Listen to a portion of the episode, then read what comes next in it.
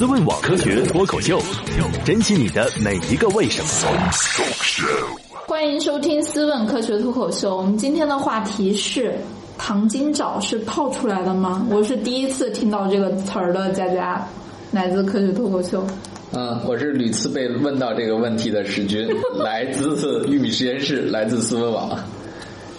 我也是今天第一次听说这个 半只土豆，来自玉米实验室和思文王。一看就是不在家里吃好多东西的，不给孩子买买早吃的人。我不是认识你，我就不需要。对你说哪个好，我就付钱就可以买好的就行了，我就不关注这种有谣言的产品了。呃，好吧，好吧，那我们今天说这个事儿啊，其实是一个。月经式的留言啊，年经式留言嘛，基本上每年到了这个冬枣上市的时候啊，都会再流传一遍。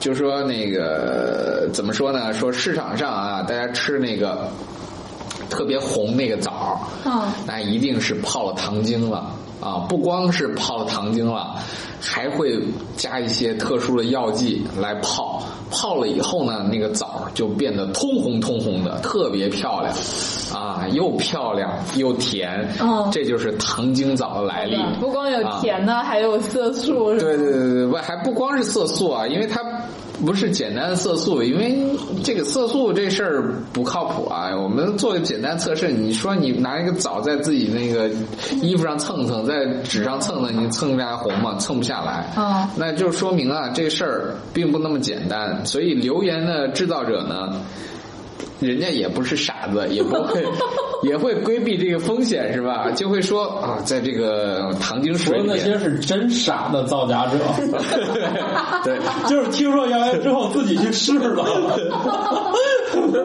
也不排除市场上能买到这种真傻的造假者做出的产品，这这倒也是确实不能完全排除啊。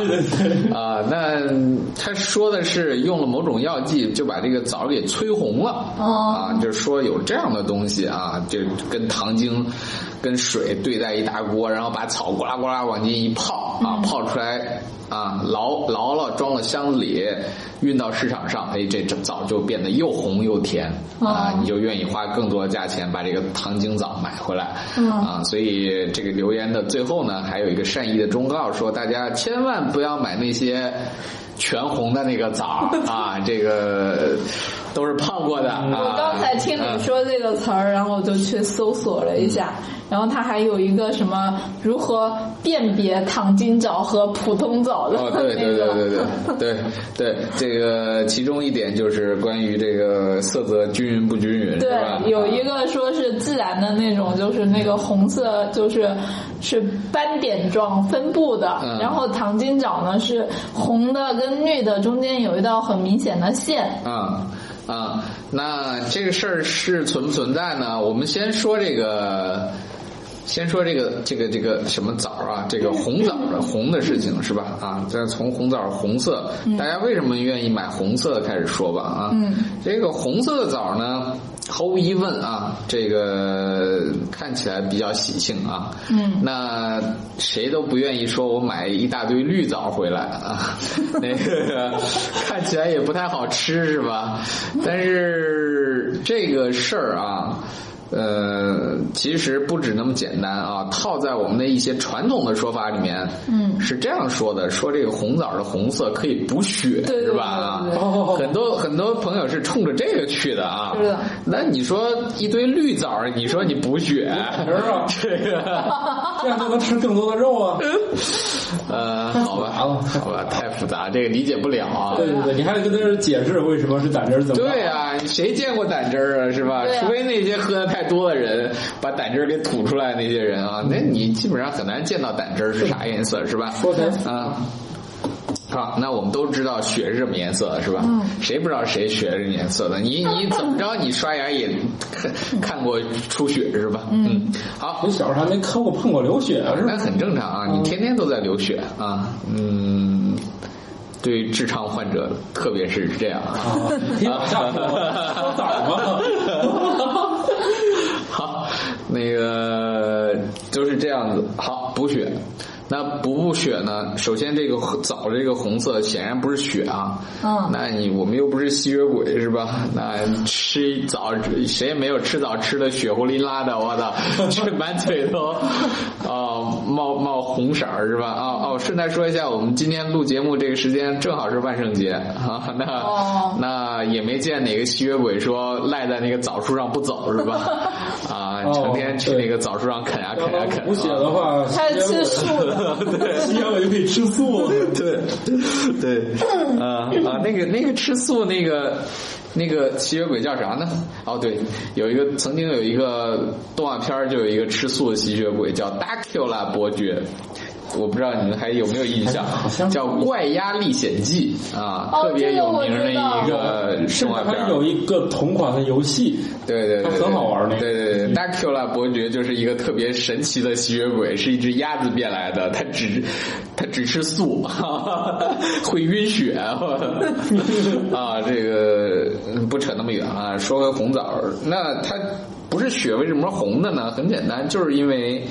花青素啊，也是花青素啊。啊花青素我们在节目里屡屡次说了这个事儿了啊，就是花里面那个颜色其实并没有什么神奇的作用。我们看的这些红的花儿啊，很多花儿，玫瑰花儿、月季花儿啊，这个基本上呃，包括牡丹花、芍药花，这都是花青素的啊。包括果子也是啊，苹果啊、像这个苹果呀，像一些梨呀，就是彩梨、彩色的那些梨呀，嗯，还有那些呃山竹啊、荔枝啊什么的，这些都是这个花青素啊。嗯，你说这就奇怪了是吧？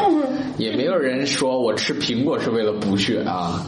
啊，当然了，也没有人说我吃荔枝是为了补血啊。那当然皮儿一块儿吃。对，没有人吃荔枝皮儿是吧？啊，但是苹果皮儿你是可以连着吃的是吧？对啊苹果皮那但是也没有人说我吃苹果补血啊，也没有人说我吃山竹补血啊，这个。可能是那个颜色太深了，是吧？嗯，补出来血都是紫的，那属于血脂太高了，是吧？那反正反来覆去的说啊，就是这这红色啊跟血首先没有什么关系。那再者呢，这个红枣里面啊，我们这都知道补血啊，如果去医院的话，医生会给你开那个药啊，特别是很多女生肯定是被开过这个药，叫琥珀酸亚铁片儿。就是一种补血的药，那是真的补铁的、补血的药。哦啊，如果你的血色素太低的话啊，比如说一些月经不调啊，哦啊，然后就是比如说一些嗯、产后啊需要恢复啊，说或者手术后需要恢复啊。那个会开这个药啊，叫琥珀酸亚铁片儿，这个片儿呢是补铁的，嗯而这个铁呢，恰恰就是血红蛋白的重要的组成部分。嗯。啊，那我们补充足量的铁，实际上是对补血是有好处的，嗯。这点是没有问题的。但是问题就在于，这红枣里面的铁也不高啊，没什么铁，还不如菠菜里面的高。哦你你想吃这个的话，你还不如去吃菠菜菠菜。长得都绿歪歪的。那所以啊，它跟这个没有关系啊，没有直接的联系。那更更好的补铁的，如果说吃补铁的食物的话，那动物性食物无疑是最好的啊，特别是动物的肝脏，这是最好的一个来源啊。那根本就不是什么红枣这种可以可以搞定的事情。那这是当然，现在啊有一个说法是，红枣里面的一些特殊的一些化学物质可能会对于刺激这个血红蛋白产生可能有一定作用，但是到今天来说没研究清楚，不太清楚啊。那是不是以后能发明一种这种刺激剂，也可能会有啊？就是这种刺激剂是存在的。这种刺激剂还真的存在，就是刺激人产生血红蛋白的这种这种物质啊，它是一种其实是一种兴奋剂了啊。现在体育运动里面有很多运动员是会使用这个东西啊，因为使用这个东西干嘛呢？因为你血红蛋白多了，你不是血氧量就高了吗？血氧量高了以后，你这个显然你这个运动成绩就会高啊，但是。这个是被禁用的啊，普通人也不要想用这个东西，用这个东西。其实也没啥用啊，那你想干什么呢？嗯，你想干什么呢？其实没有啥特别的效果啊。嗯，那说过来翻过去，就是也别希望那个红枣太红有什么用啊？嗯，没什么太大的作用，就是好看，啊，就是好看啊，浑身通红那个枣就是好看。那之前呢？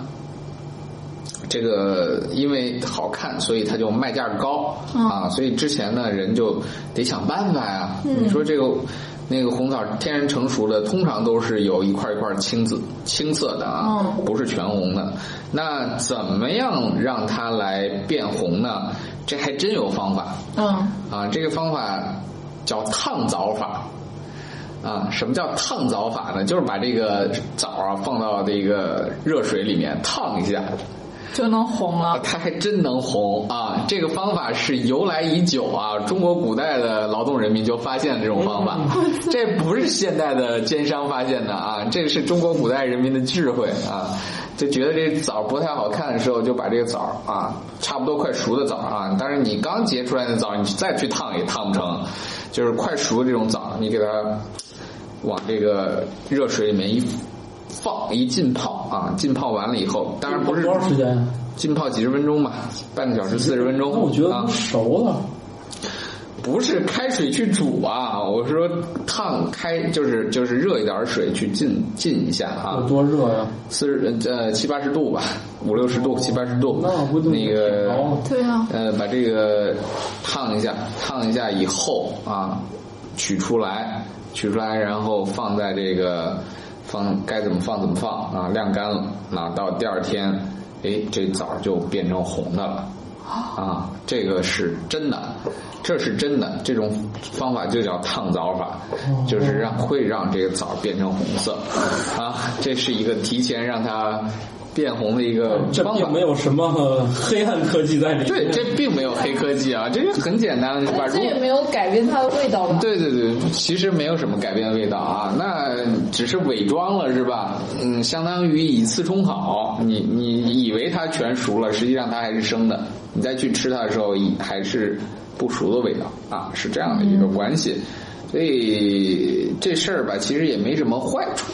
啊，因为你也没加什么东西，无非给它洗个热水澡嘛。嗯。啊，洗完了以后它就变红了，是吧？啊，就害羞了啊，那就变成了这个样子的红色。烫熟了。洗澡就啊，嗯，就变成了这个样子。OK，就完了。这就是改变颜色这个方法，就是不能说这个留言里面的这个事儿全都是假的。嗯。啊，就这小点来说，这还真的是真的。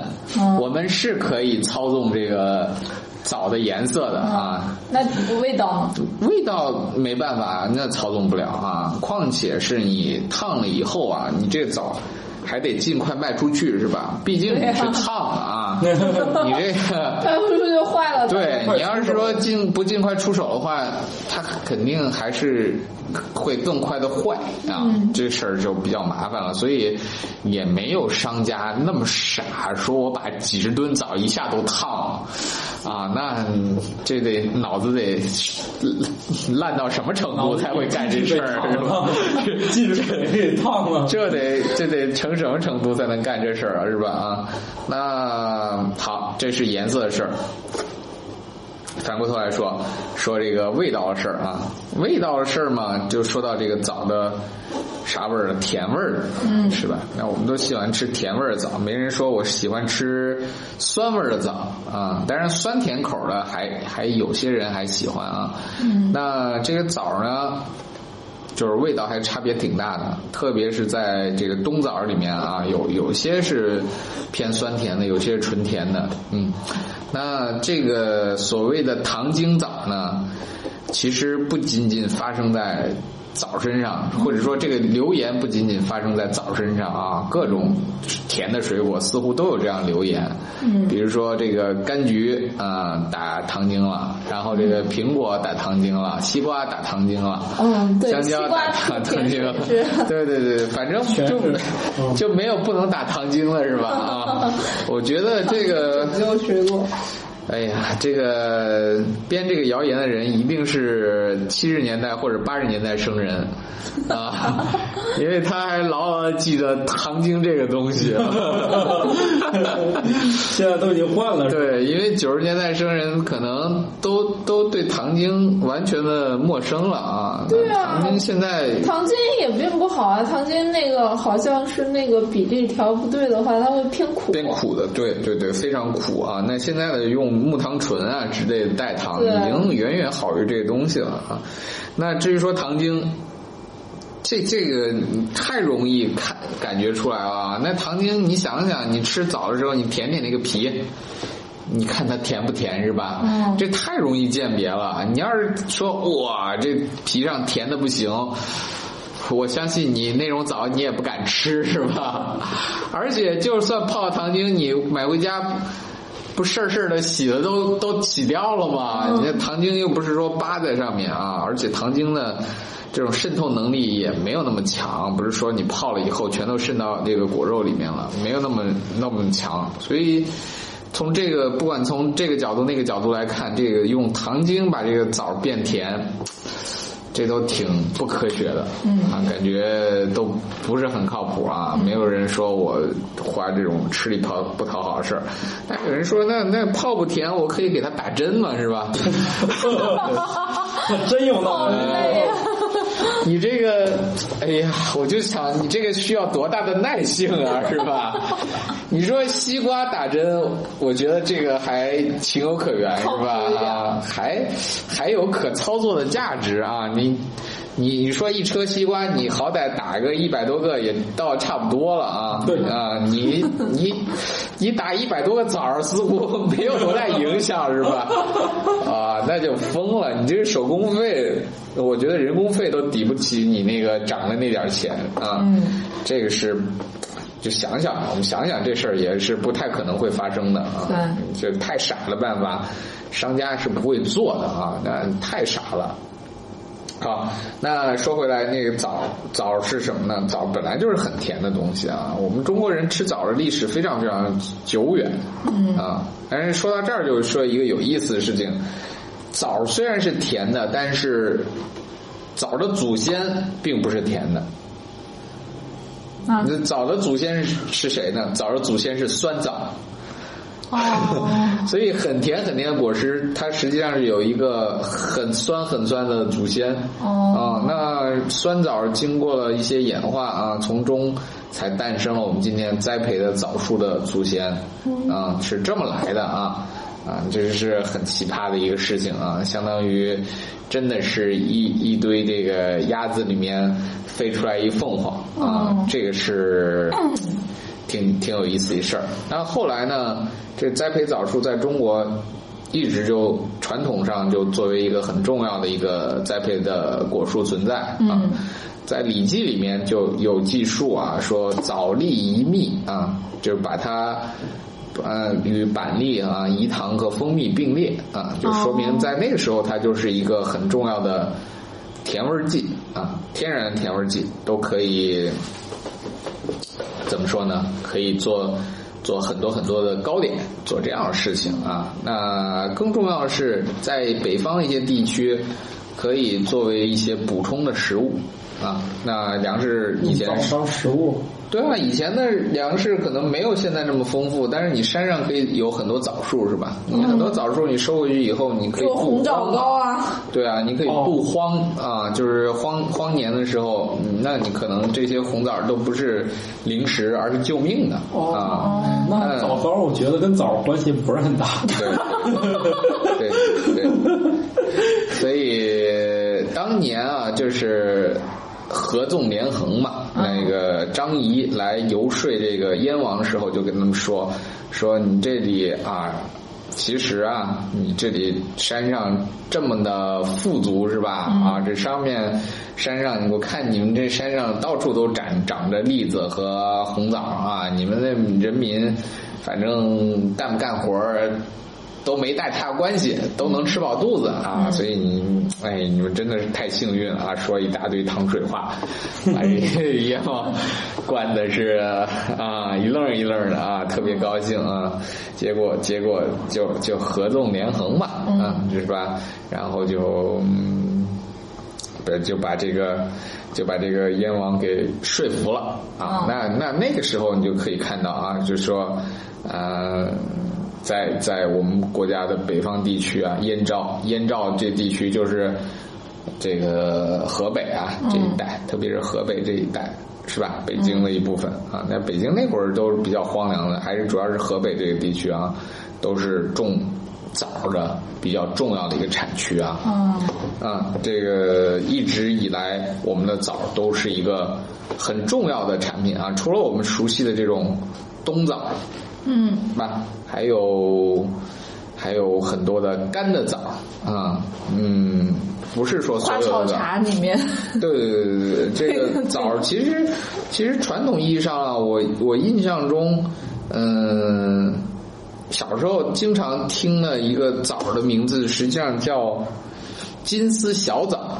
啊，哦，那很久之前啊，金丝小枣名声特别大啊，说密云的金丝小枣特别好。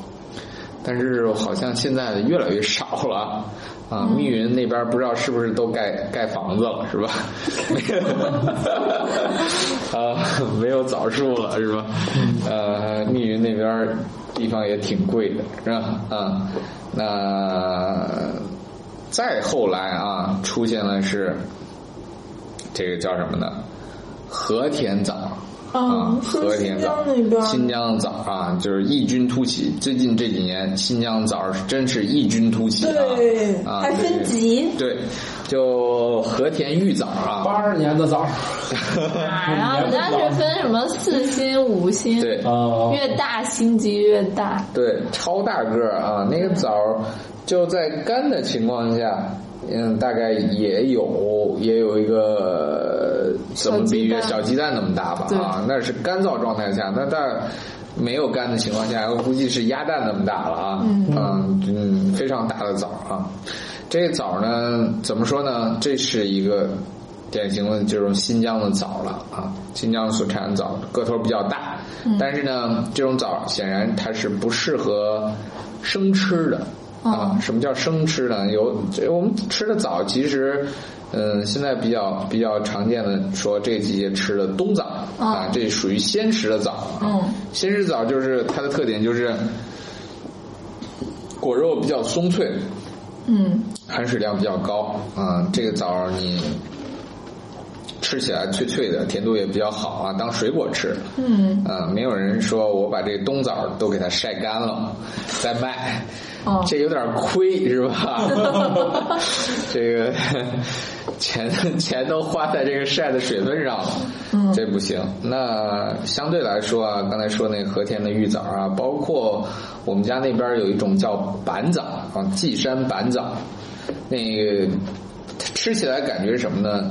嗯，木木的，就是一点都不脆，是种木木的那种感觉。啊，我们小时候把它叫做木枣，嗯，这以是与脆枣的区别。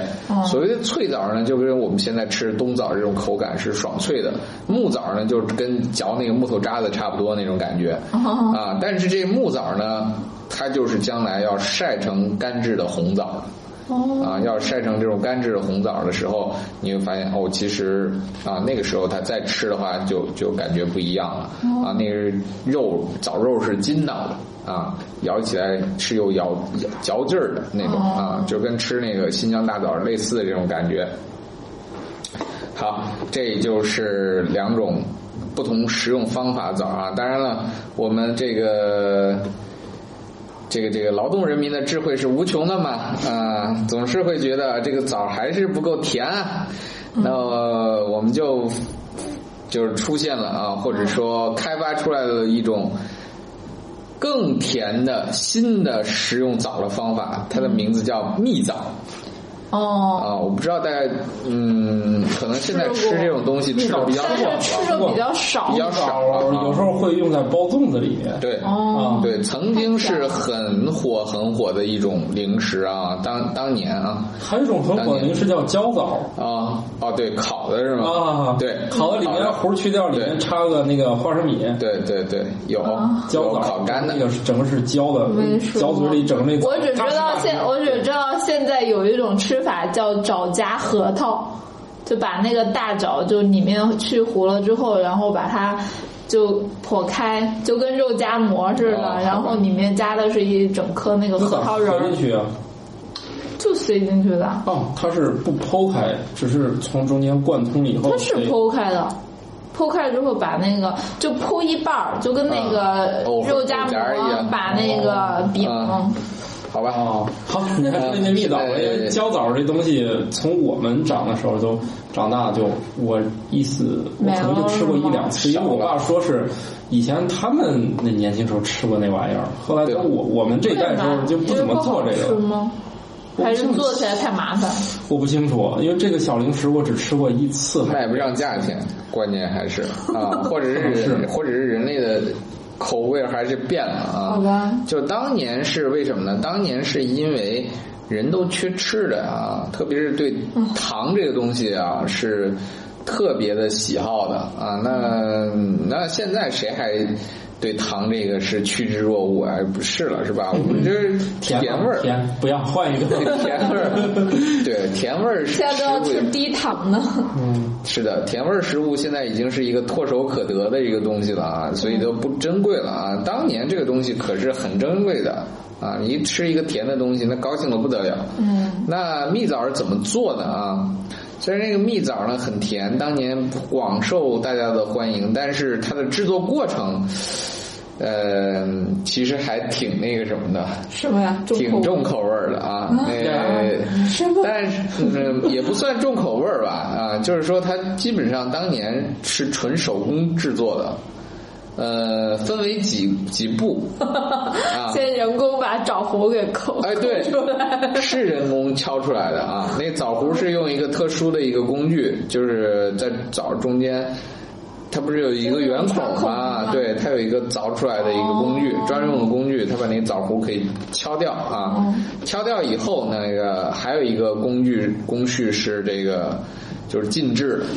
浸制以后，还有一个工序叫用什么进去啊？蜂蜜吗？啊，用糖浆，用各种糖浆。哦不，蜂蜜太贵了，蜂蜜也是糖浆，其实哦，是啊，但是蜂蜜太贵了啊，不是蜂蜜啊，这通常是这个果葡糖浆啊，哦这这个是淀粉做出来的工那种可以用蜂蜜啊啊，那可以。其实你蜂蜜你不照样是糖浆？对它只是带了点蜂蜜这种风味性的东西吧，。但是人家就觉得主要是呃主要是你买蜂蜜是最容易获得的糖浆。嗯 对，那泡了以后还没完，呃，我们看那个这个蜜枣身上啊有那种条纹儿。对一一道那个条纹是怎么来的呢？并不是一个枣自然皱缩而来的，这是人刻上去的。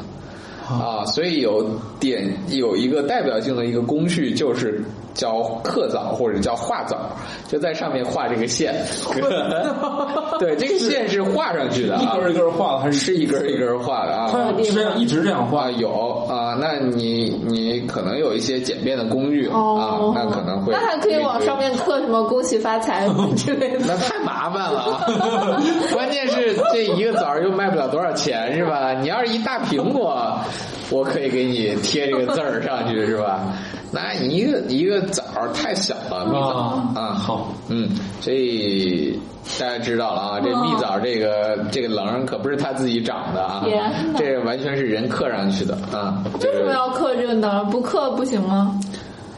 呃，不刻也行，但是不好看啊这不是不好看吗？啊，所以它就成了蜜枣的加工工序序中必不可少的一环了。对对对对对，必须得刻枣是吧？对对对，这个这个其实意思就是你你吃粽子啊，跟你蒸一个枣米糕，其实并不存在太大差别。你顶多你把那个粽子就铺在那个米糕上下不就完了吗？那你为什么非要把它包成粽子再要再煮它？是吧？但是已经成了一个有象征意义的这么一个做法了。所以那个蜜枣必须是伤痕累累。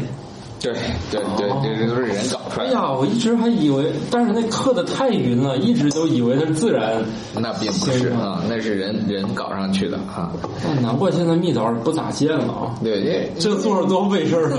因为蜜枣一个是加工比较繁琐，另一个就是还是卖不上价儿吧啊，基本上也不符合现在人所谓的健康饮食的定义是吧？啊，太甜了啊。齁甜那种啊，那嗯，现在唯一就能在市面上看见的一个类似的产品就是伊拉克蜜枣啊，或者叫椰枣，嗯啊，这个东西还能看见啊。但是这个东西我们之前节目中似乎说过，这东西不是枣啊，椰枣并不是枣啊，它是一种棕榈的果子啊。虽然它的味道很像枣啊，长得也很像蜜枣，但是它并不是。棕榈的果子，它是一种棕榈的果子啊，这个长得跟槟榔似的。对对对对对，这个果子非常像椰椰子的树啊，它的树很像椰子啊，但是它结的果子比椰子要小多了。是一串一串小果子，这个果子呢含糖量非常高，哦，高到什么程度呢？高到这个干物质里的含量里面大概百分之七十到八十都是糖，啊，所以这个你可以想象啊，这个天然蜜枣是吧？嗯，而且这个枣椰枣呢很有意思，是它挂在树上啊。不用管，不像刚才说的蜜枣那样那么复杂啊，还要泡啊，还要去核啊，还要画线啊，太麻烦了。这伊拉克蜜枣，嗯，它结了以后你不用管它，挂在树上，自然风干成伊拉克蜜枣。就是这怎么感觉跟那个什么树，就那个什么树熟杏干什么？对对对，钓干杏啊，钓干杏那个差不多。对对对对，钓干杏，钓干杏也是这样的啊，也是这样的，所以不用做任何处理，只要只要把它弄下来，到时候把它摇下来，对就可以了啊，摇摇下来装袋就可以了啊。为什么叫伊拉克蜜枣呢？是因为这个。东西伊拉克特别盛产，伊拉克是世界椰枣的主产区之一啊。呃，当年呢，我们国家从伊拉克也进口了很多的这个伊拉克蜜枣啊，来作为膳食的补充啊。当年还还被作为一些重要的补充的副食发给一些呃重要岗位上的劳动者。啊，干这样的事情啊，所以它根据它的来源叫伊拉克蜜枣，实际上它的这个分布啊，在中东一带啊，也分布了特别的多，也特别重要。比如说像什么伊拉克啊、伊朗啊。沙特啊，这些地方，阿联酋啊等等这些地方都都有好多啊，当地人也都喜欢吃这些东西。如果大家去这些地方去玩的时候，一定会买到各种各样的椰枣的这个小零食的啊，这是肯定的。所以，嗯，这就说到这个椰枣其实并不是一个种枣了啊，它跟我们想说所说的枣差别还是。蛮大的，虽然这个很甜，甜到甜到掉牙啊！我每次吃那个的时候，感觉都会牙疼啊。那个因为糖太高了，那个会刺激到那个牙神经啊，特别的难受。嗯，那不知道有，但是这个这个东西是一个很好的食物，是吧？啊，你想又不需要你加工啊，也不需要 做做等收就行了，也不用防腐，是吧？啊，也不用你考虑防腐，也不会坏。对啊，那么甜，他们都超甜了，根本就不会坏啊！你只有把它收了就行了，所以超牛啊！那在中东的很多地方啊，这个。曾经啊，呃，或者现在也还有很多地方是这样说：这椰枣树不能随便砍，你砍椰枣树是要是违法的啊，因为就是它是一个很重要的一个粮食作物的来源啊，这个是。嗯，大家要注意啊！你到那边不能随便砍树。你说，哎，到哪儿也不能砍树，一个路边你也不能砍啊！你别说一兴奋看那一树椰枣特别高兴，但是爬不上去。这个你你这个啊，我我觉得太难成立了。我们又不是没出门过，并不能见到树就有种砍的冲动。我关键是一下都很关键是看树上有那么多椰枣是吧？不要养成喜欢在这树上写“到此一游”就行。对对对。但是你你也别别说啊，看那么一树椰枣就过去狠摇它，万一给摇倒了呢，是吧？啊，我们在马达加斯加看那个猴面包树上也刻满了各国文字的。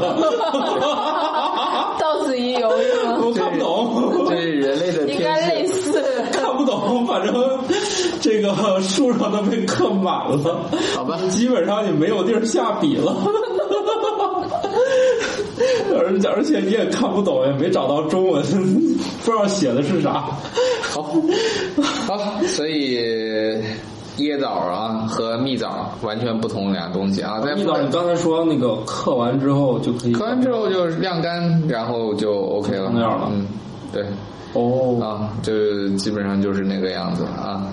呃，还有一个，还有一种枣啊，也是我们最近经常见到的啊，也说一下吧，就是青枣，或者是。叫台湾青枣，就那特别大那个超大个的啊，超难吃。今年今年我在福建的时候吃过那玩意儿，去买的时候不知道是啥，是不是就是跟鸭蛋那么大？对，跟小苹果似的，青的。对，然后咬开里面肉是跟梨那种白色的那种质对对对对。我觉得不好吃。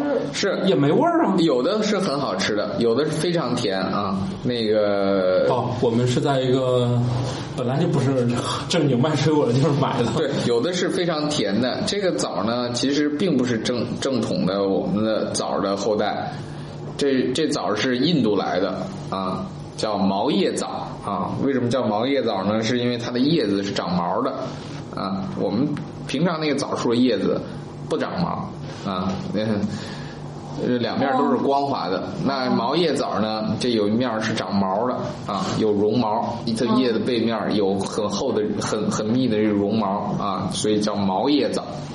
毛叶枣，它是印度培育来的啊。那后来呢，我们国家台湾从这个印度引种了这个毛叶枣啊。这个这个毛叶枣在台湾台湾发展的很好啊。为什么？因为它的喜欢吃这种美味。不是也不是，因为它的那个纬度非常接近跟原产地，然后气候特别适宜，所以就成了一个产业啊。所以这两年我们，就比如说相邻的这个福建啊、广东啊，都也都在种嘛。哦。所以这毛叶枣也越来越多了啊。那但是它吃的就明显就没有枣子味儿啊。那因为不是一个种啊，那怎么能是？是好一样的啊，但是毛叶枣得吃到好的，呃，我们这次去马达加斯加其实吃到了野生的毛椰枣，嗯，啊，嗯，有吗？有。就是吃的跟那个酸枣似的，啊，那是野生状态的，没有经过选育过的啊。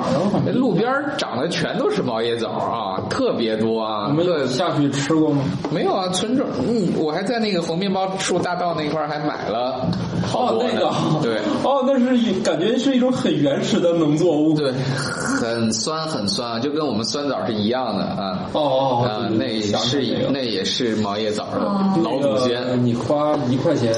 啊，他给你拿那种茶缸，给你弄一茶缸冒尖儿，给你找塑料袋儿一装就给你了。那一块钱，那个一块吃。那个老奶奶，老奶奶，我们先先说的，我们说捧在手里捧不了，那帮我找一个塑料袋儿啊。然后老奶奶在翻这个翻过来翻过去，翻了十五分钟回来了以后，拿了一个，我天哪，上面不知道装过几次那个油乎乎东西的那个塑料袋，不敢要了，都是黑色的斑点，布满了那个彩色的塑料袋。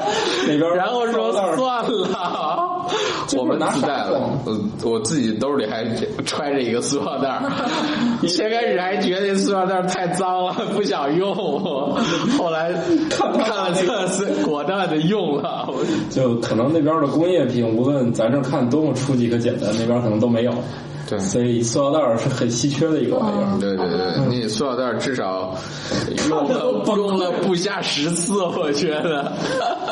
崩溃呃呃它它它那个枣儿，而且感觉它果肉也不实啊。对啊，对啊，那是干燥状态了啊，已经已经长过，长得完全成熟了。有，但是你反正也够不着，它就给你打下来，然后对弄一小筐，然后给你装点那个枣，就特别像我们吃的那个酸枣，巨酸就是，一块钱够二个人吃了。啊，特别的酸，就个头很大，是吗？个头不大，个头比较小，因为是一个原始种啊，但是比我们吃的那个酸枣要大，就是比山上长的那种原始的那个酸枣还是要大一些。就那天嗯我们去拍那个对一点地质学的时候，在对山上扒拉那个玩意儿，对对对对对，在这个怀柔山上扒拉那个地方啊，小。好小那枣，好小，对，所以这个就是两种原始状态的啊它不。就是像那种小冬枣那么大吗？嗯，没错，没错，啊，所以这个这个，那你可以想见啊，这些水果收过来倒过去，其实都是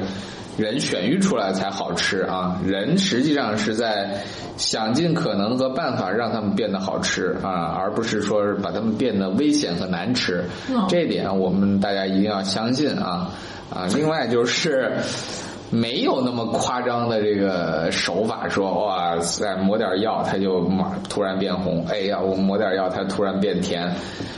呃，如果你真的有这种药技术的话，欢迎与我们联系。我们想开发这些技术啊，这这是一个。技术，要是一出现，一定会爆棚了。对，你就横扫了世界水果产业啊！你重新定义了水果生产。对，啊改色和改变口味儿是吧？嗯你看现在那个红宝石也是加热之后可以改变颜色，嗯，对然后给钻石改色，那只有是巨头才会干的事儿。对给钻石改色，当然以后也不用复杂了，钻石可以直接生产出来，要什么色儿的，这样就不用非要去改了，重新定义钻石生产什么的。对啊，所以所以这个事情有些时候啊，并不是像大家想象的那么简单。所谓的一个简单事情，有些事情简单事情啊，也不像大家想象那么复杂。嗯，生活就是这样嘛啊，不要给自己找那么多不痛快的压力，是吧？啊，其实想吃点什么就吃点什么对吧，其实是 吃吃吃好喝好就挺好的。啊反正你的体内已经含有了特别多自然界本身不存在的东西了，嗯，嗯，对吧？你没有关系啊只要体内含有什么三聚氰胺什么的，你说这玩意儿以前哪有啊？哎，嗯哎，人人现在都有，嗯，你就别琢磨了啊，嗯能吃点啥就吃点啥吧。你这说好像已经快完了，对呀，都我操！都已经就是那你这是个等着挂的人说的话，民民不是不是啊我们还要积极的面对人生啊，但是问题就在于不要那么紧张啊。其实我们人体的代谢的机能是极其强大的啊，有一点儿外来物质其实并没有那么可怕。另外就是。嗯，只要你能均衡的饮食，能加强这个体育锻炼，能合理安排作息时间，啊、都不能都是好的。你说这三样都太难了。那都不能，你那你就，那你就，嗯就是你说的，想吃点什么就赶紧吃吧啊，抓紧机会啊。我觉得三样都太难了。第一，控制饮食嗯太难了吧？第二，加强运动太难了吧？第三，作息正常做不到啊。所以，所以我就说嘛，土豆这个说法是对他特合适，想吃点啥就赶紧吃点吧。能做到吗？呃，尽量做到吧啊，尽量做到。我有一个比尽量做到更远一些的词，叫尽量往这个方向努力。好，好，就是这样子啊。我们还是要，即便是你现在无法完全做到，还是要保证一个积极的心态啊。好嗯，是很重要的，心态是很重要的。好，好，我们已经摄入那么多乱七八糟了啊，就好好吃吧。啊，好，吃吧，早，好好吃早。嗯好，那就这样，嗯，拜拜。嗯拜。拜。思问网科学脱口秀已在各大主流音频平台上线，每周二上午六点准时更新。可在微博和微信公众号搜索“科学脱口秀”与我们留言互动，也可以加入我们的 QQ 群幺三六六幺零幺八三。在 Podcast 上的评论盖楼每新增五百条，会放出某主播或嘉宾特别节目。期待你们的努力。刚巴爹！如果想确保留言被念到，可打赏任意金额到我们支付宝账号“科学脱口秀全拼 ”at gmail.com。如果你想和主播们前往地球上最生机勃勃的地方一起旅行，请在微信公众平台账号搜索“思问网”三个字并关注。我们致力于打造一个科学自然爱好者的乐园，带领更多人用科学的目光感受自然的美妙。思问网，珍惜你的每一个为什么。